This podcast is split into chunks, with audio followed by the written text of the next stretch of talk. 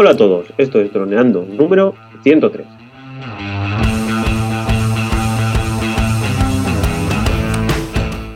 Bienvenidos a este viernes 11 de enero al podcast de temática dron en el que aprenderás a ganar dinero con tu dron. En el programa de hoy vamos a hablar sobre el manual de operaciones, con el procedimiento de emergencias específico. Pero antes recuerda que nos puedes contactar por Facebook, vía web en droneando.info o vía mail en contacta.droneando.info. Como siempre, estamos Cayetano Solano, especialista en drones, y yo, Dani Bra, especialista web y en proyectos digitales. Hola, Calle, ¿qué tal? ¿Cómo estás? Hola, nada, muy bien. Eh, preparado aquí para un final de semana apoteósico con nuestros secretos del manual de operaciones, esa Biblia de las operadoras de drones. Y eh, nada, hoy, como dijimos, de que en vez de ponernos aquí punto por punto a hacerlo aburrido, eh, vamos a hacer, como ya comentamos un poco al principio, mm, la clase de índices que, habían y sobre todo el lugar donde se pueden encontrar los documentos que te dicen pues, toda la información vamos a hablar de cosas específicas, sobre todo cosas que a mí me interesan o me interesaron, eh, eh, digamos, que yo vi utilidad realmente, más allá de cosas eh, más formales como poner leyes y tal, sino cosas que dije, ostras, pues esto sí que es útil, ¿no?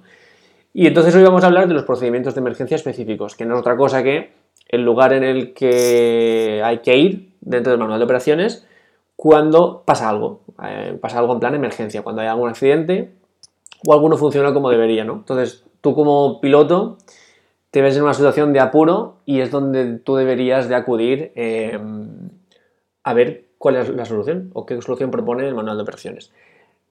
Tenemos que entender que, igual que dijimos que la gran mayoría del manual de operaciones es algo que viene directamente de las compañías de, aéreas eh, tripuladas, este en concreto es algo que viene muy directamente, o sea, porque es algo copiado tal cual de un manual de operaciones de cualquier eh, compañía. De hecho, es algo que en una compañía aérea, cuando ocurre algo, eh, uno de los dos pilotos se pone a consultar el manual de operaciones a ver por qué, qué es lo que tengo que hacer eh, cuando ese motor que está ahí se acaba, de apagar o qué es lo que tengo que hacer cuando el tren de aterrizaje no sube, etc. ¿no? que muchas veces son eh, relaciones de, comandos, de botones o maniobras de seguridad, etc. Lo que sea. Entonces, básicamente, aquí es decir, frente a este problema, esta solución.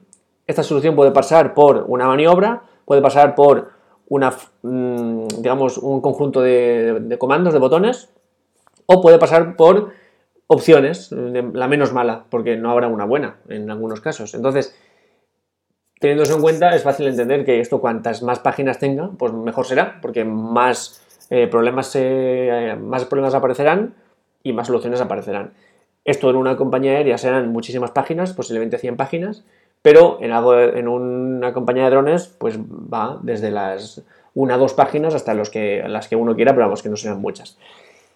Entonces yo aquí voy a hablar un poco de las que yo puse en, su día. Cosas que pueden pasar, em, y que, bueno, pues aquí esa es la solución. Por supuesto, el tiempo de reacción que te permite un dron no es el mismo que el que te permite un avión. En un avión, normalmente entre que pasa algo y se produce el accidente, pueden pasar minutos de planear, de caída, pero minutos, no, no es cuestión de segundos como en un dron. Entonces, aquí no es muy útil el hecho de, uy, ha pasado algo, voy a ver el libro, sino que tienes que tenerlo un poco en la cabeza para actuar en ese, en ese momento. Entonces, básicamente, ¿Qué tenemos aquí? Pues por ejemplo, eh, tenemos estipulado qué pasa cuando hay un fallo del sistema automático de control de vuelo. O sea, esto eh, pasa algo, digamos, todos los automatismos no funcionan. ¿Qué hacemos? Pues básicamente es sencillo. O sea, siempre tienes que estar supervisando la operación. O sea, siempre tienes que estar, aunque todo, aunque todo vaya bien, controlando los parámetros, a ver si te, llegan satélites, ver si la señal de radio está bien, ver si el vídeo tiene buena potencia. Y en el momento en el que el dron no siga las indicaciones establecidas por el sistema, debe de ir a lo manual rápidamente para aterrizarlo. O sea, digamos, si tú ya por métodos automáticos, póngase vuelta a casa, ya no puedes, enseguida a lo manual y aterrizarlo, acabar la operación. Esto, por ejemplo, es una forma de, no seguir una operación sin eh, asistencia automática, sin darte cuenta. O sea, tú como tienes que estar contando siempre, no puedes relajarte porque si ves que algo automático no funciona, acabas la operación. Un ejemplo de esto que me pasó a mí, pues por ejemplo, Cerca de aquí, cerca de mi casa, hay una parte que se llama el Mascarat, que es básicamente una montaña que tiene un corte en medio, una montaña bastante abrupta, no muy alta, pero que con, mucha pendiente, y tiene en medio un corte, un corte hasta el suelo, o sea, es una, cosa bastante especial. Pues yo me fui, digamos, a, los pies de esa montañita, despegué el dron desde allí y me metí en medio del corte. Entonces yo cuando salí, salí con GPS. Entonces GPS, mmm, posicionamiento bueno, vuelta a casa, todo perfecto. ¿Qué pasa? Que al llegar allí, como las mismas paredes de la montaña hicieron un poco de, madera, o sea, perdón, de madera, de, muro, pues perdí los satélites suficientes para que hubiera GPS. Entonces el dron eh, me avisó en este caso, pero también estar atento a que haya eh, los suficientes satélites y me avisó de que hayamos perdido el GPS y estábamos volando en manual. ¿Esto qué significa? Pues básicamente que el movimiento del aire te afecta. El dron no va a estar corrigiendo su posición. Eh, una ráfaga de aire va a mover el dron y vas a tener tú que corregirlo manualmente. Si esto, si el dron no me hubiera avisado o yo no me hubiera dado cuenta de que estaba volando en manual sin GPS, pues lo más fácil es que una racha de viento, que además allí son muy fuertes, se hubiera llevado el dron contra una de las paredes. Pero como el dron me avisó rápidamente, yo lo pude ver rápidamente, eh, tiré hacia arriba para salirme de las paredes, eh, volví a coger GPS y me acerqué más hacia mi posición fuera de esas paredes, ¿no? Entonces, esto es un poco el ejemplo de esta clase de, problema, ¿no? Es decir, es la teoría y cómo se puede aplicar en una situación práctica real. Por eso digo que es una parte del manual de operaciones que sí que es útil en el día a día del piloto. Es decir, tener en cuenta cómo tenemos que actuar eh, para evitar posibles problemas. Así que esta es una parte súper fundamental. Si te parece, Dani, hablamos de un poco más de algunas de, las, de los casos que yo puse. Eh, vale. O bueno, que me comentes tú si tú lo ves útil esta parte del manual de operaciones o, no, no sé cómo lo ves. todo el que quiera ser profesional, esto es fundamental. Lo único que tenemos que tener en cuenta, pues es eso, si se apuntan a un curso y ya, como bien dijiste, le ayudan a hacerlo, pero bueno, siempre es interesante analizarlo y ver para qué sirve, ¿no? Hmm. Entonces, pues... Digamos que lo que hemos comentado en el fallo del sistema es una maniobra que el piloto debe hacer para evitarlo, pero también tenemos eh, casos más, digamos, maniobras más específicas, más operacionales, como por ejemplo este siguiente problema, que es una pérdida de radioenlace de mando. O sea, tú eh, no, de repente pues no controlas el dron, que suele pasar. Es un microinfarto que tenemos todos los pilotos de drones, pero hay que pasar por ahí. Y entonces, bueno, pues básicamente tú tienes que decir qué es lo que va a pasar ahí. Y básicamente, pues tú sabes que, por ejemplo, el dron lo puedes programar para que cuando pase eso, suba a X metros de, altura y empiece la vuelta a casa, ¿no? Sí. Entonces, vale, hasta ahí bien. Pero ¿qué pasa si hay más cosas? Por ejemplo, tienes que estipular que en caso de no disponer de GPS, que puede ser que tú no tengas GPS, entonces el dron no va a, volver a casa. Eh, el, digamos que el dron asciende, por ejemplo, ¿no? 10 metros y se mantiene en posición eh, estática. Es decir, no va a hacer nada hasta que tú, hasta que se le acabe la batería, no va a hacer nada. Eh, y se activa los 15 segundos para reconocer que no ha sido una pérdida momentánea. Es decir, tú eh, cuando llevas 15 segundos sin, señal ya, hace eso. Entonces, no tengo GPS, vale, pues me quedo quieto, no ni, ni, ni adelante ni hacia atrás, y a ver si el piloto se puede acercar a mí para recoger la señal, o si no, cuando cuando me quede sin batería empezaré a bajar poco a poco, ¿no? no o sea, no a plomo, sino poco a poco. Entonces, pues esto es un, digamos, es lo mismo que antes, es decir, una maniobra de piloto, pero más estipulada, más, pues primero esto, luego esto, luego esto otro. Eh, entonces, digamos que esta es una segunda fase de actuación, es decir, cosas más estipuladas, y luego tenemos comandos de botones, es decir, eh, botones que podemos eh, apretar para facilitar, o facilitar no, para digamos, eh, evitar un, problema. Como por ejemplo, cuando hay un, hay un fallo en el, en, el dron, por ejemplo, y em, no va. O sea, tú no, puedes, no, tienes control de la aeronave. No sabes por qué y no tienes control de la aeronave. Entonces eh, le das a la vuelta a casa y no hay vuelta a casa. O sea, no, no tienes GPS, no, no, entiendes por qué, pero tú no tienes control de la aeronave. Hay un sistema de emergencia muy peligroso, pero de emergencia, que incluso la misma DJI lo, lo establece, que es apagar el drone en vuelo. Una, combinación de botones que frenan los motores en seco. O sea, el dron va a caer, como una piedra de un kilo y medio. Esto. ¿Y eso para qué sirve? Vale. Mucha gente se pregunta, ¿esto en qué me va a ayudar a mí? Vale, pues por ejemplo, imagínate que somos súper ilegales y estamos haciendo un vuelo a 500 metros de altura, que es lo máximo que te da el dron, pero que es ilegal porque estás en, zona de, digamos, zona aérea de, de aviación tripulada. Y de repente has perdido todo eso que tú tienes, o incluso tienes GPS, pero estás tan alto que al dron no le va a dar tiempo a bajar por la, por la batería, o sea, no tiene suficiente batería para bajar, porque bajar tanto, tanto, tanta distancia es muy lento.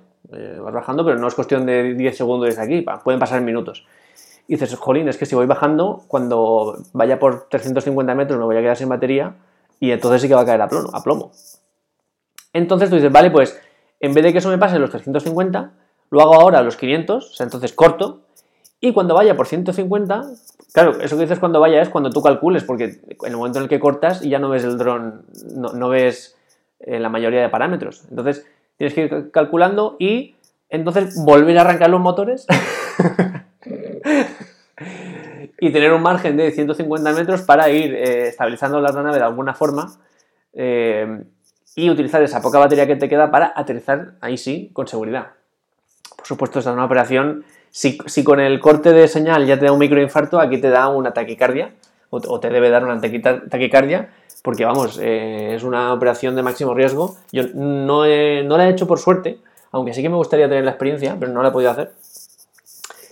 Pero. El drone esté muy reventado antes de enviarlo al DJIK, lo probamos.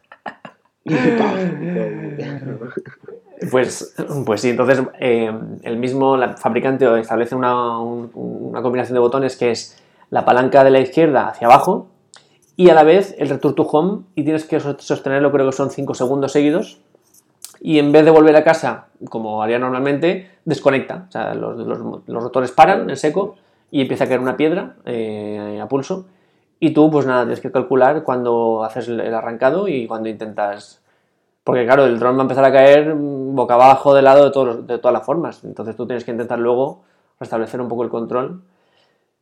Y nada, pues entender ahí qué se puede, qué se puede hacer. Esto sería, por ejemplo... Claro, es que es muy complicado porque ah, cada segundo va acelerando 9,8 metros por segundo. Entonces a lo mejor en, un minuto ya lo tienes en el suelo, ¿no? ¿O cómo lo calculas eso? Mm, eh, a ver, más que calcular, tendréis que tener contacto visual directo con la aeronave, cosa que es complicada, pero. a 500 metros, ¿quién va a tener? sí, sería complicado. yo no. No, no, no. A la vista que tengo. A 500 metros no es posible verlo. Eh, con, con, digamos, sin prismáticos no es posible. Entonces tendrías que.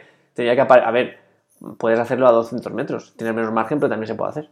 Entonces, nada, simplemente es. Eh, básicamente esto, esta operación está hecha para que tú valores en un momento determinado que me merece la pena aterrizarlo de esta forma que seguir en vuelo porque puede pasar algo mucho peor. En plan, el dron se dirige a un estadio de fútbol, prefiero eh, aterrizarlo aquí, de esta forma, aunque se caiga, porque es mucho más seguro que se vaya al estadio y que se pueda caer ahí en medio, ¿no? Pues algo así sería la operación. Y luego tú, si quieres intentarlo recuperar, bueno, allá tú, pero lo más seguro es que se te caiga igualmente. Así que ese es el tipo de, de fallos que, tienes que tener en cuenta y procedimientos que tú tienes que tener en cuenta. Porque imagínate que te pasa eso. De repente tú como piloto te ves a 500 metros de altura y dices, ostras, tengo un 20% de batería y estoy bajando eh, muy lento. ¿Qué hago? Y tú no sabes que hay un comando específico para eso, pues estás un poco en, sin recursos. Que te puede pasar eso, que vayas bajando y cuando vayas por 300 metros ya se pare del todo y ahí ya sí que no hay forma de intentar reengancharlo. Es, se cae y se cae.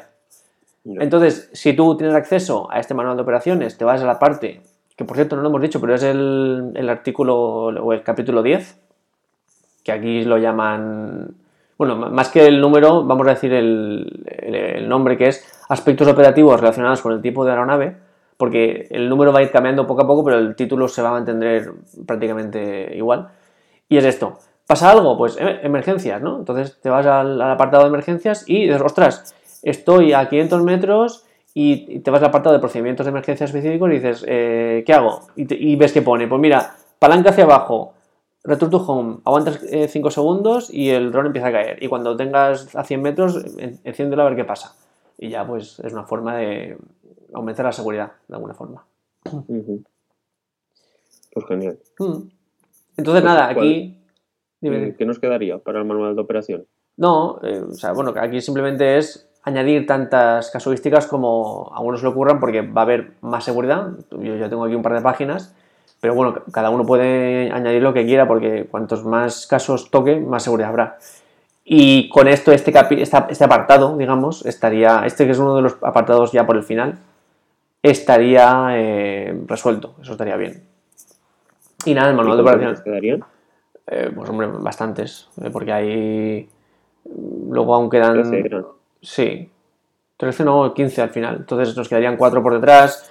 Ah, Hay bastantes, no los tocaremos todos ya. Ya hemos dicho que lo- tocaremos los temas más eh, llamativos. Eh, Ya hemos hecho una- un resumen de todo lo que sale y hemos dicho dónde está la información para conseguirlo. Entonces iremos tocando cosas salteadas. Y que si alguien nos quiere preguntar o que hablemos de algo en específico, que nos lo diga, entonces lo, lo comentamos sin problema. Vale. Pues genial. Eso es. Pues entonces pues pasaríamos ya, ya nos veríamos el próximo día, ¿no? Sí, eso es. Pues nada, chicos. Pues ahora hemos cambiado, ahora me toca despedir a mí. Así que si os gusta todo el tema este del manual de operaciones, porque sabéis que para ser profesionales es necesario. Y si no estáis haciendo un curso que os ayuden a hacerlo, pues ya sabéis, nos tenéis a, vos- a nosotros para ayudaros.